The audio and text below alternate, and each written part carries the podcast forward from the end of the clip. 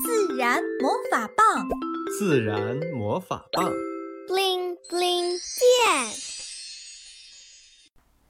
天堂花园下。上回说到，维特正沉浸在美丽的景色中，却突然被从天而降的一条黑影卷了起来，呼啸而去。过了很久，呼啸声渐渐小了。维特刚要睁开眼睛，定神看看四周，只听“噗”的一声，自己掉落到一座肮脏的沙丘上。这是什么地方呀？太阳无精打采地挂在天空，仿佛已经精疲力尽。土黄色的天空像一口沉重的大锅罩在头顶上。天上不停地飘落下尘埃，鼻子里很快就感受到灰尘了。维特马上紧闭嘴唇，生怕把呛人的灰尘吸到嘴巴里。真热啊！阳光照射在维特的皮肤上，好像一根根灼烫的钢针刺进去。空气中弥漫着难闻的刺鼻的味道，令他头晕目眩。四周都是焦黄的土地，横七竖八地残留着一些动物的骨架。维特踮起脚，努力往远处张望，想看到熟悉的绿色。但再怎么努力，眼前一丝绿意也没有。头顶土黄色的天空，脚下焦黄的土地，整个世界只有一种颜色。远远地走过来几个面目狰狞的人。当他们得知维特来自何处后，不知为什么。竟都变得怒不可遏了。他们聚拢过来，愤愤地质问道：“你就是生活在二十世纪的人吗？”原来，维特此刻已被带到了二十五世纪末期的地球上。此时，他居住的城市早已被深埋在漫漫黄沙之中了。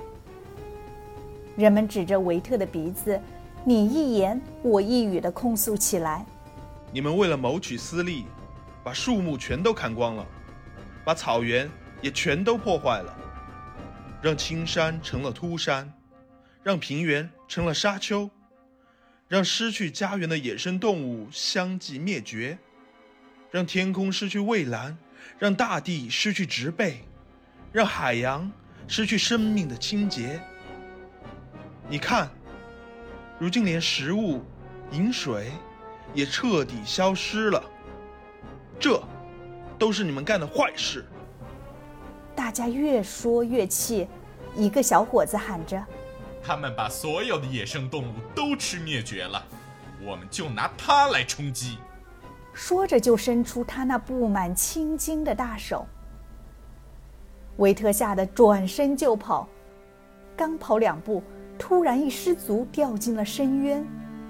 就在这时，那个慈祥的面孔又出现了。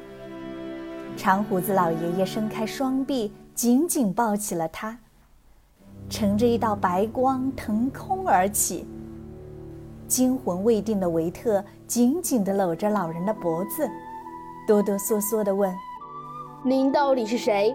我们要去哪里？”老人郑重地说：“孩子，我带你去的第一个地方。”是人类的天堂花园。它是宇宙间唯一一个有生命的星球。它远在天边，近在眼前。它就是我们的地球。这个天堂花园需要人类自己去缔造，也就是说，它的大门钥匙就捏在人类自己的手中啊。维特问：“那我们去的第二个地方呢？那里是人类的地狱，是生命的坟场。它的大门钥匙同样也捏在人类自己的手中。地球既可以成为我们的天堂花园，也可以成为我们的地狱坟场。”老人回答完，忽然没头没脑的又说了一句：“起风了，回家吧。”维特正疑惑间，觉得有人拍他的肩膀，睁眼一看，赛弗正冲着他做着鬼脸，原来是做了一个梦。不过，维特却相信这个梦里有很多很多值得深思的东西。直到今天，他还在回味着梦中的经历呢。小朋友，听完这个故事，你会有什么样的思考？可以在留言区告诉我们哦。